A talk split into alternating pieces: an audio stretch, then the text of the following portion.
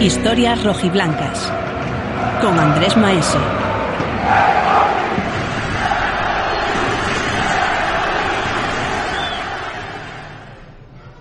Me encuentro en una cafetería céntrica en Gijón para recordar la mejor temporada en su historia del Sporting de Gijón. Hace ya 43 años. Se- No, fue ayer. Antes de ayer, sí. Temporada 78-79. Le acaban de escuchar. Yo creo que por el acento se pueden imaginar quién es el invitado de este podcast en el que repasamos historias del Sporting. Y no es otro que, yo creo que si les digo que piensen los tres mejores jugadores en la historia del Sporting, uno de ellos puede ser tú. Sí, proba- pro- probablemente. La gente yo creo que se acuerda de ti. Sí, sí. Bueno, yo por lo menos lo veo en la calle. Don es- Enzo, Don Enzo Ferrero. Buenos días, ¿qué tal? Bienvenido a este podcast donde repasamos en el diario El Comercio la historia del Sporting. Eh, tú eres historia del Sporting. Sí, sí, yo soy una historia viva del Sporting. eh, no cabe duda que les guste o no a aquellos que quieran o no, pues desgraciadamente o afortunadamente yo he vivido los momentos más importantes o más sobresalientes de la historia buena del Sporting. Hay gente que no te quiere. Pues hay de todo. Bueno, yo creo que se te quiere más que. Sí, sí, por supuesto. ¿no? por supuesto. más cariño. No, no, yo, yo solo tengo palabras de agradecimiento y por eso me he quedado siendo un gijonés más en esta tierra tan maravillosa y me siento asturiano totalmente y gijonés sobre todo, lógicamente. Lo que no se te ha ido es el acento después de tantos años.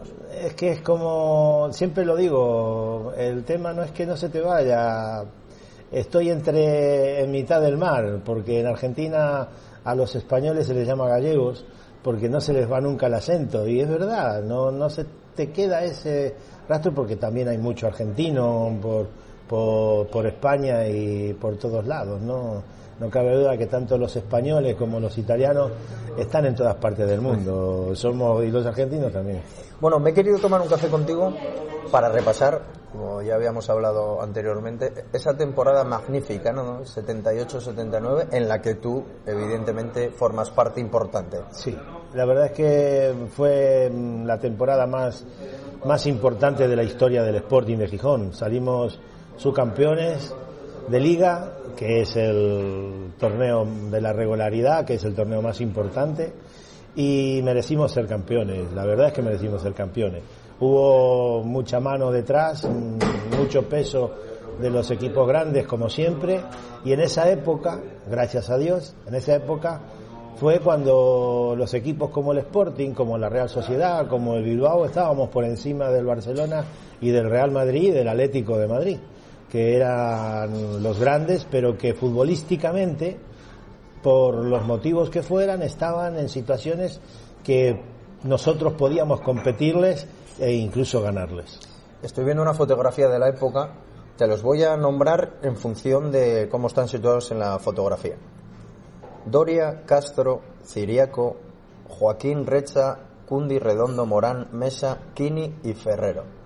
El mejor equipo de la historia, para mí. De memoria, ¿no? De memoria, de memoria porque el de ese año, los titulares, los dos centrales, para mí eran de lo mejor.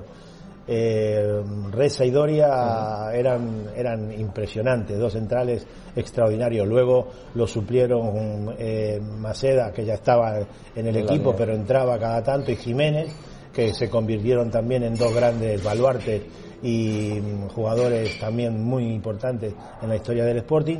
Pero Reza y Doria es como hoy por hoy, por ejemplo, compararlo con la selección española, y hoy por hoy, si estuvieran bien y quisieran estar allí, hoy Piqué y Ramos serían los titulares indiscutibles en la Eurocopa 2021. Hoy por hoy estando bien y queriendo estar en la selección, lógicamente. Yo Para creo mí. que a mucha gente que nos escucha se le hace complicado que comparemos a dos centrales del Sporting con Piqué y Ramos, que son los dos mejores centrales de España. O sea, es decir, alguien del Sporting que no tenga la edad, que no haya vivido Ya, aquel Sporting. no lo vivió. El que lo vivió sabe que a nosotros una de las cosas que más me han asombrado fue el final de la temporada. En, la historia de, mi vida. Bueno, estamos juntos en palco viendo los partidos y nos quedamos asombrados de lo que vemos. Que a veces se aplaude que un tío tire la pelota, no la saque del campo de milagro.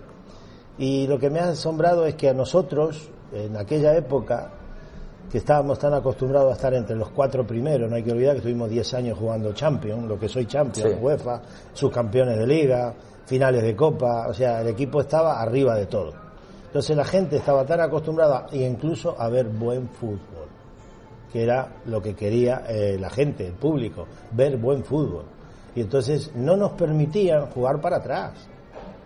Tú fíjate qué detalle, que era jugar hacia adelante y, tener la velocidad que teníamos, desbordar como desbordábamos y ganar como ganábamos. Y teniendo una defensa muy, muy, muy, muy sólida. Claro, teníamos a Doria y Reza, a Redondo y a Cundi, ah. que, vamos, eh, había, era difícil. Luego tenías a Siriaco, a, a Uría, a Joaquín, que trabajaban y metían pierna que, que había que darles de comer aparte. Y arriba tenías a tres pedazos de jugadores que cuando la cogían hacían muchísimo, muchísimo daño. Y a eso había que sumarle a Mesa, que era el corredor, el tío que hacía más kilómetros y hoy lo midieran haría 12 o 13 kilómetros por partido. Eh, era un fútbol diferente. Era distinto. Donde íbamos, los campos estaban siempre llenos, la gente nos aplaudía o sea, era difícil que en un campo no te aplaudiesen. Por eso el Sporting se hizo tanto nombre en toda España. Y desgraciadamente hoy sigue viviendo de, de esa historia. Es una lástima porque hoy habría que vivir de la historia presente. Pero la historia presente de hoy no es buena. Por eso lo que decía antes, me dio tristeza ver que el último partido de liga, el Sporting pierde en casa y pierde la posibilidad de meterse en el playoff él porque perdió él la clasificación. Y la gente aplaudió que el Sporting se quedara en segunda división cuando terminó el partido. La gente aplaudiendo al Sporting, el público, poco público que había, aplaudiendo que el Sporting se quedaba en segunda división, que se quedaba como el Lugo, como el Mirandés, como, como el Fuenlabrada. No, no lo entiendo cuando retrocedes en el tiempo y fuiste lo que fuiste. Entonces, algo se estará haciendo mal. Están hablando de la cantera, de la cantera, la cantera. Resulta que el segundo equipo mm, no bajó una categoría, bajó más. Aquella alineación, aquella plantilla del 78, sí había canteranos. Había, había un montón. Había buenos jugadores, ya los tienes ahí, te los nombré antes, el propio Joaquín, el propio Jiménez, el propio Maceda que vino con 17, 18 años que lo trajo casa, eh, ya vino al primer equipo, pero estuvo eh, entrenando y demás, Cundi, Redondo, son todos jugadores que, ah. eh, Kini, o sea, historia. Dices que aquella liga se perdió de aquella manera. Sí, sí, se perdió de aquella manera y la perdimos en Salamanca en, la, en el partido de Salamanca, porque se veía que no nos podían parar. Y tenían que pararnos de alguna manera y ya nos arbitraban, ya había arbitrajes dudosos eh, que te tenían muy controlados. Y en el partido de Salamanca a los cinco minutos eh, teníamos cuatro jugadores con tres, antes eran cuatro tarjetas, una suspensión, un partido, teníamos cuatro jugadores con tres tarjetas que eran Kini, Ferrero, Doria y Reza. Y entonces a los cinco minutos, primera entrada que hizo Reza en un cruce, tarjeta. Uno menos. Ya había uno menos para el partido siguiente que era el Madrid en el Molinón. Si ganábamos nosotros, si ganábamos éramos campeones, porque ya le sacábamos cuatro puntos más el, más el tres, cuatro puntos más el gol a veral y demás. Y entonces ya era difícil.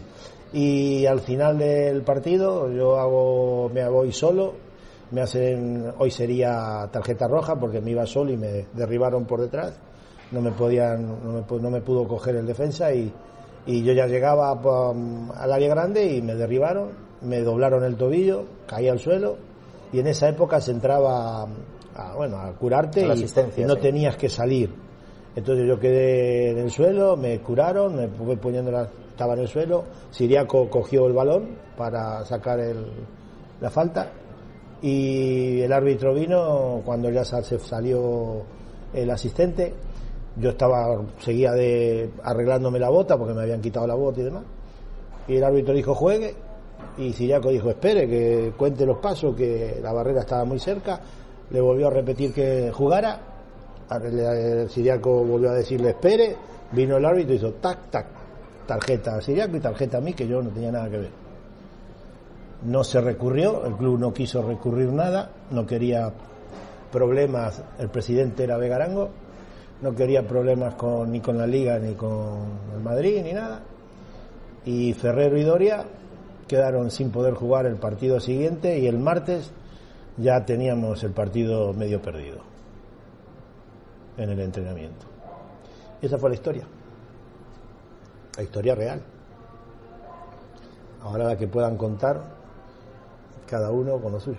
Me imagino que como profesional de- del fútbol esa temporada no se olvida nunca.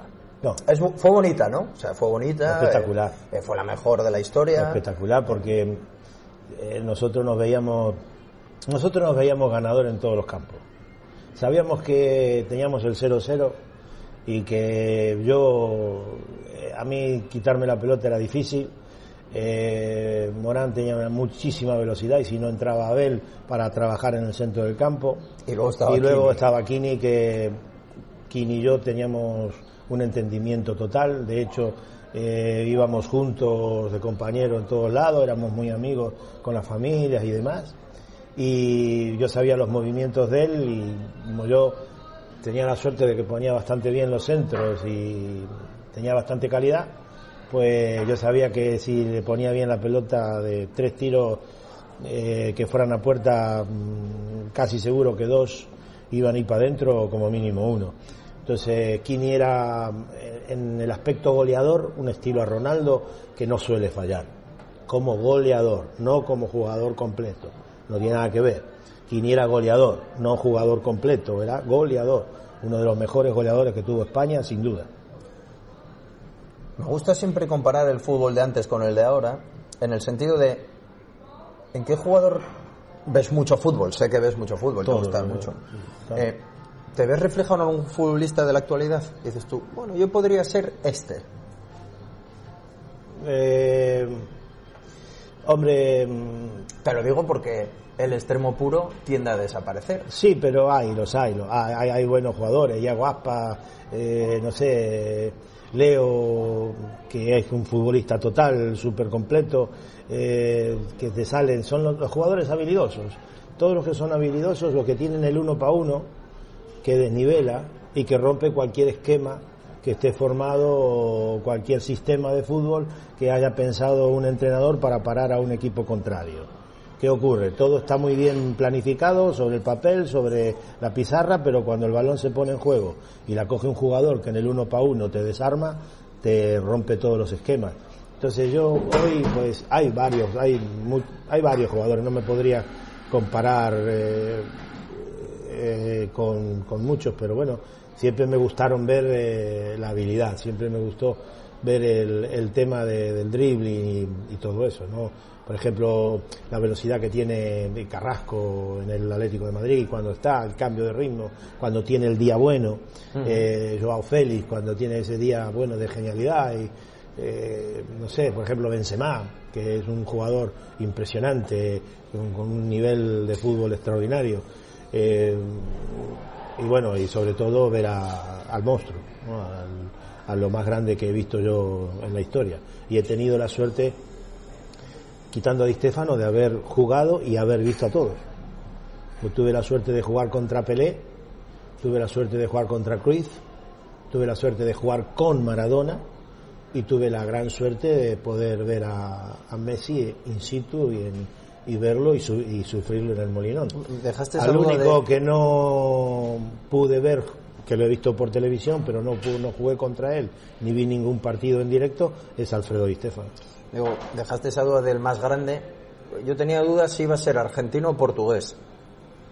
No, para mí, para mí, eh, como goleador es Cristiano. Como goleador, como goleador, para mí es Cristiano, pero como jugador total es Messi. Messi es lo más grande que ha habido en la historia, porque Messi tiene todos los parámetros, incluso lo más difícil, los argumentos te matan, porque Messi es en el tiempo, lleva 15 años siendo el número uno. Y los números están ahí para verlos. Mm. O sea, Messi además de ser un fenómeno eh, futbolísticamente hablando, es que es goleador también. Y además es asistente, entre goles y asistencia bate todos los récords. Sin embargo, Cristiano es goleador, es un, es un gran goleador. Todavía hoy va a seguir metiendo goles. Cristiano recibe tres balones y él tiene, tiene la portería. Entonces de tres lo mismo que Kini. Tenía la portería en la cabeza. Cristiano tira tres tiros, van tres tiros a puerta y muy posiblemente dos vayan para adentro o uno seguro. Así era Kini. Y así era Kini. Aparte de esa liga perdida de aquella manera, tuvisteis, eh, bueno, pues eh, la fortuna de jugar en Europa. Sí, sí, la fortuna de jugar todos de los 10 años que yo que empezamos en primera desde el 70 y, la temporada 77-78 que ya clasificamos ya tuvimos la fortuna pero siempre nos tocaba a- claro íbamos de últimos de cuartos en el grupo y siempre nos tocaba algún problema y si no era por una cosa por otra pero sí pudimos y pudimos haber llegado me acuerdo en una eliminatoria que fue contra el Bohemia de Praga y una eliminatoria que la podíamos haber pasado perfectamente y aquí tuvimos mala suerte y quedamos eliminados en la segunda serie, en la segunda vuelta. Y, y, y así fue, vamos, la historia y después las dos finales de Copa, que son otras dos históricas, no Sporting. El problema es que tú estás hablando del PAC, como es el nombre de la, de la historia del Sporting, de la, me vas a tener que llamar varias veces porque en los momentos históricos del Sporting estoy yo, les guste o no les guste, a los que dirigen. O sea que a mí me tienen que tragar porque sí. En esa temporada El 78. problema es que si me quitan de la, de la historia, no hay historia. Porque se borran. Eh, por ejemplo, haber salido campeón en el Carlos Tartiere. El último gol lo metió este que está aquí. El 2-1 que salimos campeones. Y ahí dimos la vuelta olímpica. Eso no ocurrió nunca en la vida de la historia del fútbol, del Sporting y el Oviedo. Y resulta que tuve que ser yo el que metí en el segundo gol. Y ganamos 2-1.